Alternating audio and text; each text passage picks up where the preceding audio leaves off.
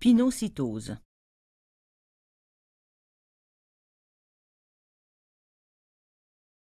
Le terme pinocytose signifie cellule qui boit.